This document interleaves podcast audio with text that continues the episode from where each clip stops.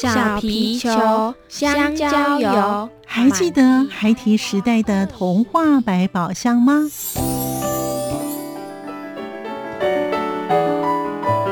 我是桂文雅，世界是一本美丽的书。我是曹俊彦，从小就喜欢画画。我的人生，我是王淑芬。当全世界都在下雨，泥泞不堪，全世界。我是王家珍，持续不断，好好的写。我是林世仁，创作儿童文学，让我找到自己生命中的阳光，可以探寻到生命中充满不可思议的兴奋。现在就跟着徐凡，我们一起施展魔法，回到时光隧道里，一起去挖掘笔尖上孩提的奇幻之旅吧。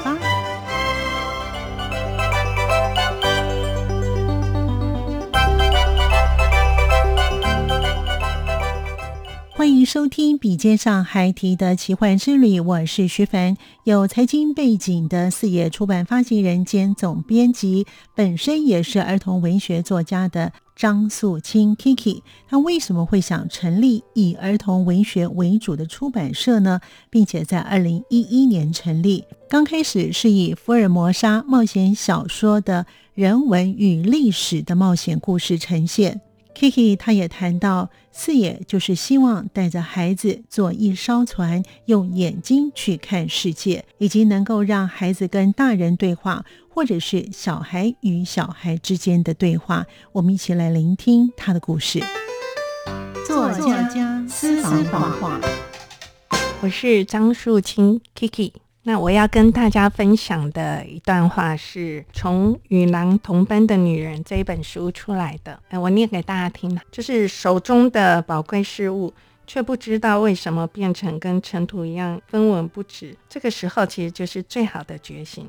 不满足是一扇门，那通往重大而且可以带来新生命的一个转变。从这时候开始，我们就可以专心去学自己长期向往的某一件事情，找回生命中失去的人跟事情，取回自己的声音，然后呢，练习写作。声音印象馆单元。最深刻的第一本书，其实就是林良爷爷的那个三百字故事，是我爸爸带给我的第一本书。欢迎朋友们收听今天的节目。在今天节目当中呢，我们非常开心的邀访到是四野出版的负责人，也是总编辑的张树清总编，同时他也是他也是呢中华民国儿童文学学会的秘书长。诶，他真的是很上进哦。那这么忙哦，还可以呢到台东大学的儿文所念博士班，所以真的是非常的佩服。所以我们待会呢，哎，这个没有列在我的题目里面，我想很想了解一下他到底什么时间怎么运用的。我们赶快呢，先请呢总编辑呢张淑清呢跟我们听众朋友先打声招呼了。淑清总编你好，哎，大家好，儿文界都叫我 Kiki，好，那叫你 Kiki 了哈。对对对，好，那 Kiki 你可以跟我们听众朋友先。分享一下，在你的成长的过程当中啊，你有没有记忆比较深刻的事情呢？有啊，其实我小时候，我爸爸他每次我最渴望的就是他回家的时候，他会在他的腋下夹一本书送给我，哦、然后每次我念的差不多的时候。他又会带一本书回来，哇、呃！那其实我那时候我印象最深刻的第一本书，其实就是林良爷爷的那个三百字故事，是我爸爸带给我的第一本书。那我小时候，我爸爸就是晚上他还要去念书嘛，他那时候还在念大学这样子，夜间部的部分，嗯，这、就是我对我爸爸一个最深刻的印象。嗯，那其实我觉得我爸爸这个动作其实也影响了我，嗯、呃，就是让我后来对书，就是课外书的部分其实非常非常的喜欢。如果说影响我最大的一件事，其实还有一个，就是我弟弟在我们在大概在我高中的时候吧，对，就是还是国中的时候，他就是被绑票这样子。那那一次的一个记忆里面，就是改变了我们家一直到现在，就是包括嗯，就是家人之间的相处。比如说，过去可能呃，我爸爸和我的妈妈可能很放心我的弟弟出门在外，可是后来因为这件事以后，就变成嗯、呃，可能一直到现在，你看都已经经过这么多年、几十年了，他们可能就是晚上还要看到我的弟弟才会安心去睡觉。嗯、那这件事就不单在我们家做了一个拉扯，也就是哎。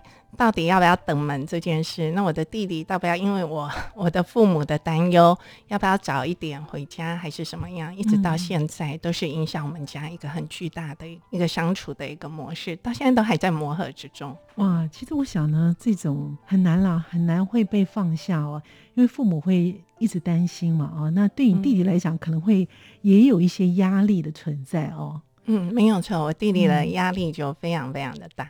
连我自己的压力都很大，因 为我我爸爸只要一找不到弟弟，就是我念大学的时候，他就会打电话叫我去帮忙找，所以不管多晚，我就必须从台北到南部去帮他把弟弟找到，然后他才能够安心。大概是这样子的一个模式。难怪刚才 Kiki 说呢。原来也就这样子会改变你们家的所有人的一个相处的模式啊、哦，对，没有错。其实那是一种无形当中的阴影，也是一种无形当中的担忧跟压力哦。嗯，不过还好了，都平安的哈、哦。嗯，所以呢，没想到呢，您父亲呢在小的时候的成长的过程当中，在腋下呢夹了一本书给你。之后呢，你变成出版社的负责人，自己呢也当了儿童文学作家哦。同时呢，你自己本身也在儿文所念博士班哦。所以呢，您是一位创作者，那所以也是我们刚才有前面介绍，您是四野出版的发行人跟兼总编辑哦。那我其实我想呢，出版社啊，在早些年呢其实是还蛮好的，可是要专门做儿童类的这种书的出版呢，其实并不多的。当时你为什么会想以呢这个文类作为为主？你自己当时的想法是如何呢？Kiki，其实我我的背景原本是念经济财经的，哦、呃，所以我的第一份工作的时候，我在呃就是当财经编辑，或者是当期货期货员，这个两者之间在做选择。那后来我就选了就是财经的编辑。那在我的工作过程里面，我后来的最主要的工作就在一个集团里面，然后老板今今年想要开什么样的出版公司，我就要负责去执行这样的一个任务。所以呢，我的呃编辑的历程大概是这样子，一直到我有了孩子。我有了孩子以后，我就发现说啊。我真的超喜欢绘本，然后我很喜欢跟孩子相处，不管是我自己的孩子，我还是我看到孩子，我就会觉得这个世界非常的美好。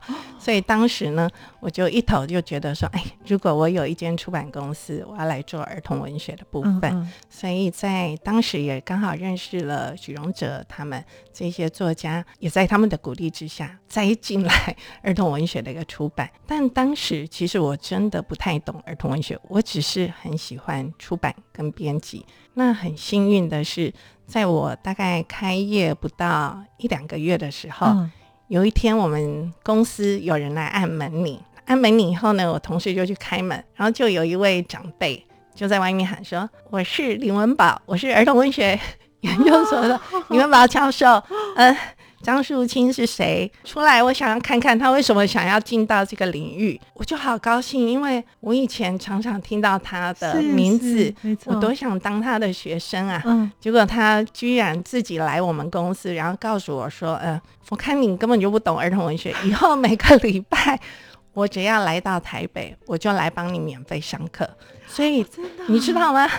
他就变成我的家教老师。从我开业的大概两三个月开始，他每个礼拜来公司帮我上好几个小时的儿童文学的课，所以最后我才去念儿童文学，所以非常非常的幸运。哦，可见的当时呢，林文宝所长哈，他自己本身呢很注意。在儿童文学这个领域，哎，哪家出版社还专门是以儿童文学为主的出版社？所以他会特别去注意，对吧？对，我觉得超级幸运的，这是我人生里面，如果你再问我印象最深刻的是，可能这个就是我人生里面非常幸运的一件事。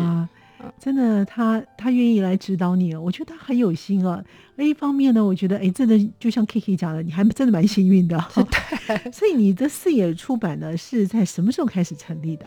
而二零一一年，二零一一年，对，很特别哦。还有一件很巧合的事，嗯，就是在二零一一年，我们提出申请成立，那我们收到立案通知那一天，就是妈祖的生日，就是三月三，所以我们我们后来我们公司就会觉得啊，大家当时我们有七个人，就会觉得哇，怎么这么幸运呢？可以在妈祖生日的那一天，民国一百年妈祖生日的那一天，啊、变成我们公司的一个。就是成立的日子，这也是一个偶尔跟幸运。对，嗯，其实因为你们叫四野出版呢、啊，其实你们有很多的现在在台面上知名的儿童文学作家。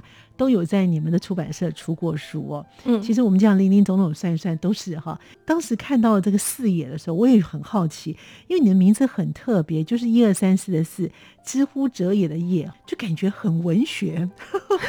所以当时为什么想用四野出版当成你的一个出版社的名称呢？嗯，Kiki，其实当时就是想了很多名字，嗯，后来其实嗯我们在讨论的过程里面就很希望就是四爷担任就很。像孩子的眼睛一样，带着孩子一起，就是坐一艘船，然后出海去看这个世界，就是以台湾为一个立足的一个点，然后就是驾着船出门。所以你会看四爷，其实它比较取形形状的意思，像野，它很像一艘船；四就很像眼睛一样。所以，嗯、对对对，当时我们是很简单的用这样。所以，但是后来有很多呃，就是长辈们都会帮我们说啊，四野就是也要读书，也要。游戏也 要睡觉也要吃饭，这是人生中很重大的一个四件事。那我也觉得非常的棒哇！哎、欸，表示你们当时想这个名字想的非常的好哎哈，怎么说都是对的。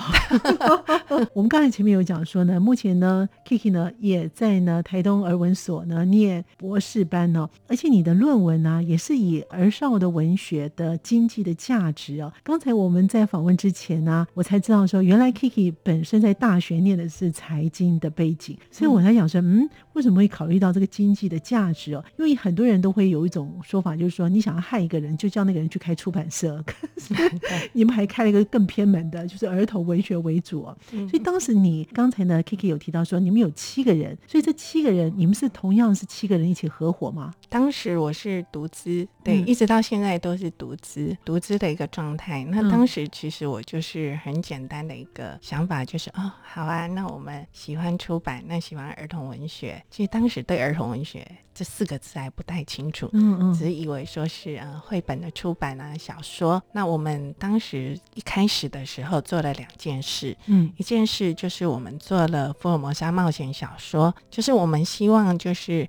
透过呃，就是台湾的作家，把一个地方的真实的人文、历史、地理，用一个冒险小说的一个基调情节，然后写出来。嗯所以当时就有了什么呃淡水女巫的魔幻地图啊，九份弟弟有条龙啊这一类的书出来了。哦、那当时也受到非常大的一个好评。然后第二个是我们也希望让大家看到，呃，我们走出去遇到的这一些，比如说土地公啊，或是妈祖这一些，它其实在台湾已经不是只是信仰的问题，嗯，它其实已经变成一个文化。所以我们就利用了就是这样的素材，开始就是做了一个童话的一个全新。的一个创作，比如说土地公的部分，许荣哲就写了一个最后一名土地公，也就是你出去看一个村庄里面有十个土地公，如果你的业绩最差的时候怎么办呢？可能会被丢掉。其实跟我们在现实生活里面遇到的是一样的。嗯、是的，是的。我们经常可能在很多事上可能会最后一名啊，嗯、或是不如意的时候，嗯，那这时候怎么办呢？那透过一个就是很亲民的一个像里长这样的一个角色。土地公的一个角色来告诉孩子，也许你可以怎么做？哎，我觉得蛮好的。你把这个的故事呢，把一些民间的传说呢，结结成现在呢是可以发生的事情，或是正在发生的事情。嗯，这样小朋友呢会把它变成连结，而且更有趣，会去看这里面的内容，对吧？对。但是我觉得这个就是儿童文学作家的功力。比如说林哲章老师，好了，张老师哈，他就把那个什么 内门的那个呃宋江镇。写成了菜刀小子，就是这一本就是童话嘛。那你看菜刀小子每天呢，他就在厨房里面剁剁剁。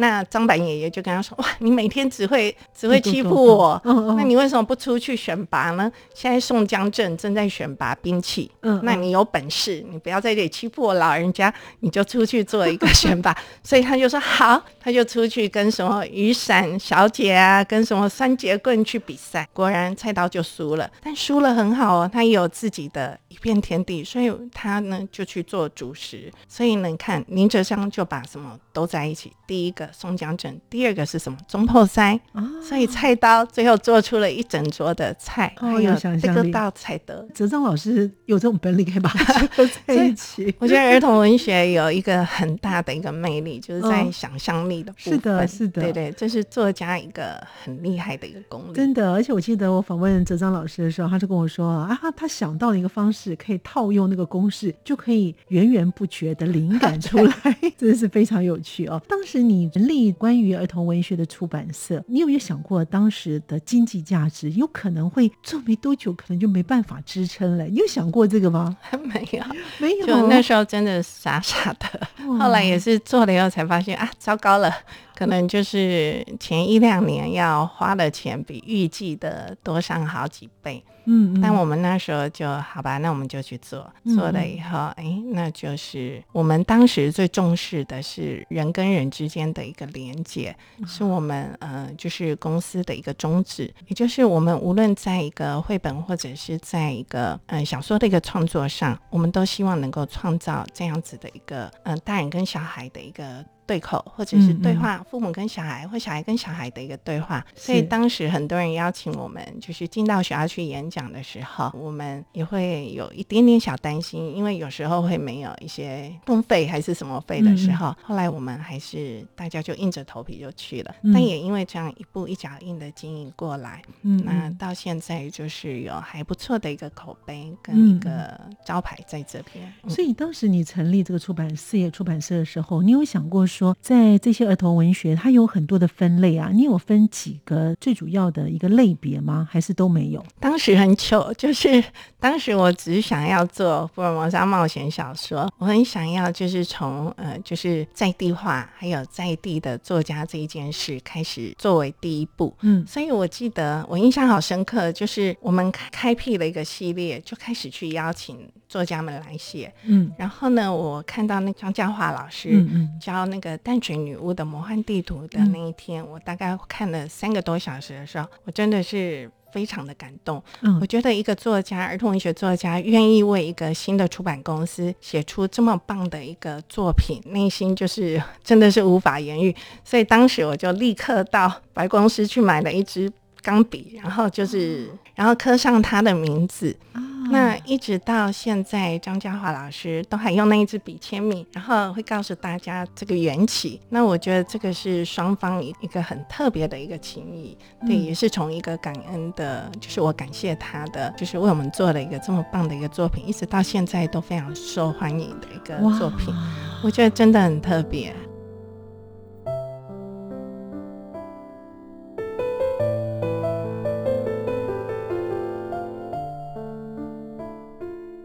我们继续回到节目当中。儿童文学作家也是出版社的负责人兼发行的 Kiki 张素清，他也谈到。出版社是以在地的故事与在地的作家为主，同时也举办文学地景走读，让小朋友走完儿童文学作家写作的地点，再由作家们分享如何运用与写作。另外，Kiki 他也出版了台湾第一本的手语绘本《小熊在哪里》以及《小熊菜市场》。为何会出版手语绘本的缘起呢？我们一起来聆听他跟我们听众朋友继续的分享。儿童文学有一个很大的一个魅力，想象力的。所以原先呢，你只有想到做冒险系列。对。你没有想到太多，所以呢，这样哎，这样二零一一年到现在已经成立了十一年嘞，嗯，这一路走来越走越好哦，哇，太棒了！所以呢，Kiki 呢，你的专长领域也很多元呢，其中呢，你有举办过文学走读。其实我在看你的，在找你的资料的时候啊，我也觉得很特别。文学走读一般来讲呢，哈，都是可能比较成人的。那我想想说，嗯，既然你有做儿童文学，把所谓的文学走读呢，在儿童文学的领域当中也可以走。读呢？因为你们有所谓的像刚才有介绍的福尔摩沙的冒险系列，还有一些在地化的一些的民俗的故事，连接现在的元素，把它加进来。那是不是可以走访这些的台湾一些特殊的景点，可以带小朋友或者是家长一起去了解一下？有想过可以用文学走读的方式来一趟儿童文学走读呢？这个其实是我们公司算是一个呃，已经变一个常态性的一个活动。哦嗯、呃，就是其实国小里面，比如说无论他们做毕业典礼，或者在学习中间有一个活动可以就是出来的时候，他们会选其中一本书。嗯，那假设好了，我刚刚以淡水女巫的魔幻地图来讲，他们就会一起先共读这本书，嗯，然后到当地去走读，就是把里面的真实的这一些呃，就是建筑啊、历史人文，就是。小朋友们，老师通常会指定孩子们自己做一张地图，按照里面，然后他们就开始走读。那我们公司通常会做一个协办的一个部分，那也会邀请文史工作者，就是当地的淡水文史工作者，就是陪他们一起走。走完呢，大概比如说两个小时后，回到一个点，比如说淡水的文化园区还是任何一个点，然后呢，就坐下来，然后张家华老师就会告诉大家，呃，我是怎么利用这这些景点来促成一本小说的一个完成。但实际上，文学地景走读在这几年已经变成一个很流行和一个很日常的一个状态了。所以其实就是变成大家都有在做了。其实我觉得非常好，文学地景走读就是把课本呢拿到实际的一个环境当中，让孩子们能够身临其境去了解，对，他会更清楚，他不用死记哦。哇，太棒了！总编呢，我觉得你有一套的书呢，手语绘本哦，《小熊在哪里》，还有呢，《小熊菜市场》哦，也获得了金鼎奖入围跟布隆纳的儿童书展的台湾馆的代表书哦。哎，我觉得你大概是台湾的儿童文学的绘本当中第一个做手语的绘本哦。当时为什么会想出这个手语绘本呢？嗯，小熊系列是这样子，手语系列是。刚好在大概在四年前吧，四五年前的时候，台湾就是正在推动一个文化平权这一件事，也就是呃，不管你是几岁啊，或者你有任何的一个状态，你都有可以亲近文化的机会，都是均等的。那当时呢，嗯、刚好台湾文学馆它就做了一个嗯、资源箱，那这个资源箱呢，就是有视障、听障，还有儿童文学。那我就受邀在企划儿童文学的部分。那刚好大家一起开会，我就认识了视障团体，还有聋人团体。那当时聋人团体的代表就是当时的聋人协会的理事长牛宣文。后来呢，我们一起合作完那个案子以后，那在大概三年前，有一天他就来找我。那问我说有没有兴趣跟他们合作手语绘本？我觉得他们呃 也是非常的用心。其实我根本不懂手语那时候，所以呢，他为了让我理解手语，每个礼拜来帮我上课，上两天的课，然后每一次大概至少上一个多小时。然后持续了一年半，持续了一年半，持续了一年半。然后呢，然 后因为透过他，还有我们的各项会议开始举行，我才理解哇，原来聋人朋友的这个团体，我我在这个团体里面，其实我才是障碍，因为我好像到一个国外里面去，因为他们在不管用手语交谈，或是他们的。呃，文化模式都跟我们是不太一样的。假设好了，我先讲一下，我们开始开第一次会议的时候，就是聋人们就来了，嗯、然后还有手语翻译员。对，那我们开会的时候就必须还有一个听打员，就是做记录，嗯、然后把重点字放在那个电脑的荧幕上。对，就是双方在确认这个会议的呃，大家讲的是不是同一个东西。那聋人朋友他们就必须要专注在看手语，所以他不会看你。可是呢，当会议中间休息走出去的时候，我就想说啊，我要跟他讲话，我忘记他们听不到，嗯、听不到。我想说，天哪，为什么都不回应我？我才会思考到，哦，原来是我的问题。嗯嗯，嗯，所以我就开始思考，那我要怎么跟他沟通呢？嗯所以我就用了各种方法，刚开始用手写 传简讯。哦、对，后来就是修文就开始当我的手语老师，那他也是手语的一个新闻主播，所以他的教的手语就非常的就是非常的严谨跟到位。嗯嗯，所以我从那一刻我才开始真正去接触聋人，然后也开始理解。嗯，手语系列的绘本是这样，原本他们想要出的是一个手语的教材，也就是希望想要学手语的人，那他们有一个教材可以辅助他，就很像你要学英文，你会去买英文教材一样。嗯、可是呢，当时我看到呃他们的设计的时候，就是一个页面上有吃饭、睡觉跟洗澡啊、上厕所。那我就跟他说，嗯，你要做这样的教材也行。但是呢，就是对出版业来讲，会去买教材的，一定是他的需求非常的明确。我要学手语，我才去买这个手语教材；我要学英文，我才去买英文教材。对，所以他的群众就会很有限。嗯，那你如果用儿童文学的绘本去做手语绘本的话，不管你是聋人的家庭，或者是听人的家庭，一般家庭就会买绘本来读。嗯嗯它的普遍性就可以扩大好几倍。哎，这有道理。对，嗯，所以为了这一件事，光为的是手语教材比较好，还是手语绘本好？嗯，聋人协会就开会开了三个月，我们也跟他开会开了三个月，后来就决定是手语绘本，所以我们就开始做手语绘本。好，既然已经决定了要做个手语绘本哈，什么样的主题，哎，也是一个很重要的。所以你后来你们决定是小熊在哪里跟小熊菜市场都很生活，就用这两个主题，是当时又有什么样的想法呢？当时聋人协会是这样子考量的，他们是以孩子就是在家里一张开眼睛会看到的东西，在家里会看到什么，还有就是他接触的人。哪一些人？爷爷奶奶、爸爸妈妈，从最基础的这个部分开始。所以小熊在哪里？就是以一个就是聋小孩，他在家里面，然后他的小熊不见了，开始找，然后就会遇到他的爸爸妈妈，遇到谁，然后会误认这样子的一个过程里面，然后去学学手语。那小熊菜市场是后来，嗯，我们就开始觉得啊，那就要进阶到水果、蔬菜。所以才会做菜市场的这个主题，嗯嗯。但是小熊菜市场有一个特别的地方是，第一本我们是用翻翻书的一个概念，他找到东西打开，然后学手语，当时就是一直到现在都很受欢迎。那后来第二本在小熊菜市场的时候，我就决定要把就是龙孩子比手语直接当主角，在图画书里面做呈现。那原本我以为这个起心动念就是一个作家的一个概念而已，但一直到新书发表会的当天，就是呃因为疫情的关系，就是场地只能容纳三十个，所以我们跟聋人协会讨论完，就决定以聋人朋友为主。嗯，所以当天大概有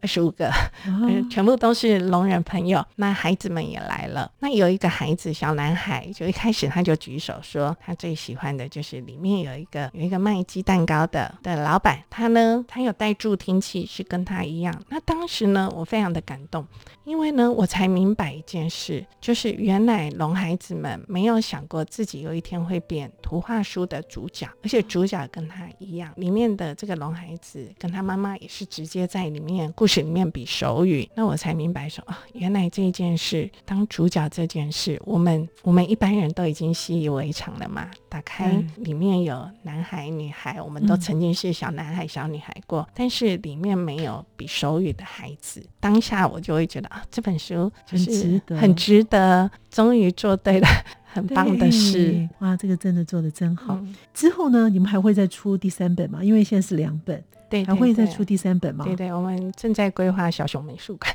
美术馆哦，对，对对。所以你们有预计这个系列小熊系列会大概有几册，会一直做下去？对对对。但我可以讲一下小熊系列在呃它的影响力，就是一般在儿童文学领域里面来邀请作家去演讲嘛，就是到学校校园里面或到书店或到呃比如说图书馆演讲这件事是非常习以为常的。但是小熊它有一个特殊性，作者是我嘛。那画家是我的同学周建信，博班的同学。但他来邀请我们的时候，其实出席的都不是我们两个去演讲，演讲的是就是牛轩文，就是一个聋人，然后跟一个手语翻译员，比如说肖匡宇。呃，我们为什么要这样做？是我们觉得手语绘本它主要的呈现就是要让大家知道聋人文化，认识聋人朋友。嗯。如果你呢，可以在真实。呈现看看他们是怎么跟我们沟通的。那手语翻译员担任什么样的角色？嗯嗯、呃，你看陈时中他开记者会的时候，旁边都一定会有一个就是翻译翻译。对对对，那其中有一位就就是肖匡宇，那他也是我们小熊系列里面的一个就是委员。对对对，那每一次呢出去演讲就是代表做一个手语翻译。那透过这样子的一个小朋友真实看到聋人跟手语翻译员。其实他们就可以理解哦，原来他们就是是日常是什么样子的一个状态。嗯、那听不到的时候，我叫他听不到，我要怎么叫聋人朋友呢？对对对，嗯、我们就会在真实的情境里面去做这个模拟，让孩子们真实的去思考。感谢您的收听，我们下次见。